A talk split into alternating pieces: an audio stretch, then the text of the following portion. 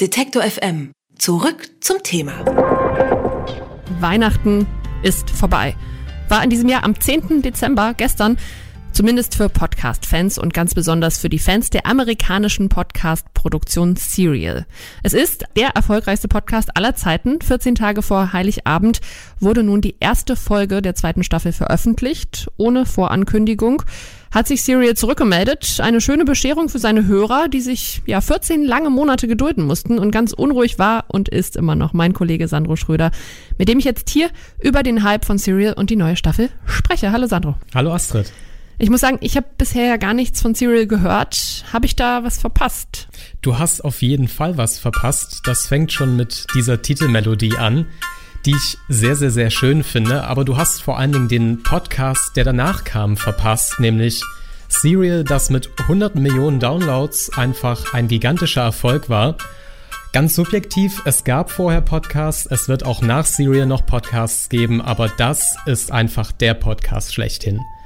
So geprägt wie Serial hat kein anderer Podcast dieses Format, weil er auch eine breite Öffentlichkeit erreicht hat wie kein anderer zuvor und er hat die Stärken des Formats vor allen Dingen sehr gut ausgespielt und hat dafür auch einen Preis bekommen, den Peabody Award 2014. Das ist im Prinzip so eine Art Oscar für den Rundfunk mhm. und wurde eben damit ausgezeichnet. Und ich habe eigentlich das Gefühl, alle reden über Netflix, Amazon Prime und so weiter, ne, wo man ganz viele Videos gucken kann. Und wie kann sich dann da so ein Podcast, den man ja eigentlich nur in Anführungsstrichen hören kann, so erfolgreich durchsetzen? Ja, er ist so ein bisschen das Kino für die Ohren. Also man muss gar nichts sehen, weil man sich einfach schon mit dem, was man auf den Ohren hat, einfach unglaublich gut vorstellen kann, wie das Ganze aussieht. Man begleitet die Reporterin halt wirklich, man hat das Gefühl, man sitzt ihr so auf der Schulter und kann überall mit dabei sein und das ist unglaublich gut gemacht. Dann reden wir doch mal über die erste Staffel. Was hat die dann so erfolgreich gemacht aus deiner Sicht? Es war vor allen Dingen das Experimentieren mit diesem Format. Die sind einfach aus diesem Radiojournalismus, wie man ihn kennt, ausgebrochen und haben es einfach mal ganz anders probiert. It's like a podcast, anything goes, a little bit Wild West territory that I think it freed all of us to just be like, let's just try it. Like, you know, it's a podcast. Like, und das war jetzt Sarah Koenig, diejenige, die dafür verantwortlich ist und die auch die Stimme von Serial dann ist. From This American Life and WBEZ Chicago, it's Serial. One story told week by week. I'm Sarah Koenig. Und das ist das Mantra, mit der im Prinzip jede Folge losgeht. Also Serial-Fans hören das halt auch unglaublich gerne, weil dann geht wirklich die Action danach los. Und Sarah Koenig ist wirklich eine rastlos und obsessive Reporterin, die mit jedem Detail wirklich immer tiefer in die Geschichte geht. Die kann einfach nicht aufhören. Sie muss immer alles bis auf den Grund wissen und sie hat diesen Fall damals ein Jahr lang recherchiert. Und das Ganze hat mal als Spin-off von This American Life angefangen, ist dann aber ein Riesenerfolg geworden und hat sich dann so ein bisschen losgelöst. Und in der ersten Staffel ging es eben in zwölf Folgen um den Mord an einer Teenagerin, die 1999 wahrscheinlich von ihrem Ex-Freund getötet wurde. Der sitzt auch im Knast seitdem und der Charme war so ein bisschen, dass die Reporterin das Ganze wie so eine Fernsehserie von Episode zu Episode immer weiter erzählt hat. Und wir haben als Hörer dann eigentlich keine fertigen Ergebnisse bekommen nach dem Motto, er war's oder er war's nicht, sondern man hat die ganze Zeit eben bei den Recherchen mitbekommen, was ist der Stand, was hat sie jetzt neu erfahren und wie wirkt sich das Ganze auf ihr Wissen aus und wie sieht sie die ganze Geschichte. Nun ist also die zweite Staffel rausgekommen. Worum geht's denn diesmal?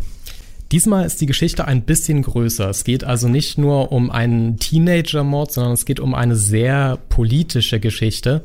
Deswegen klingt die Titelmelodie mittlerweile auch ein bisschen wie House of Cards.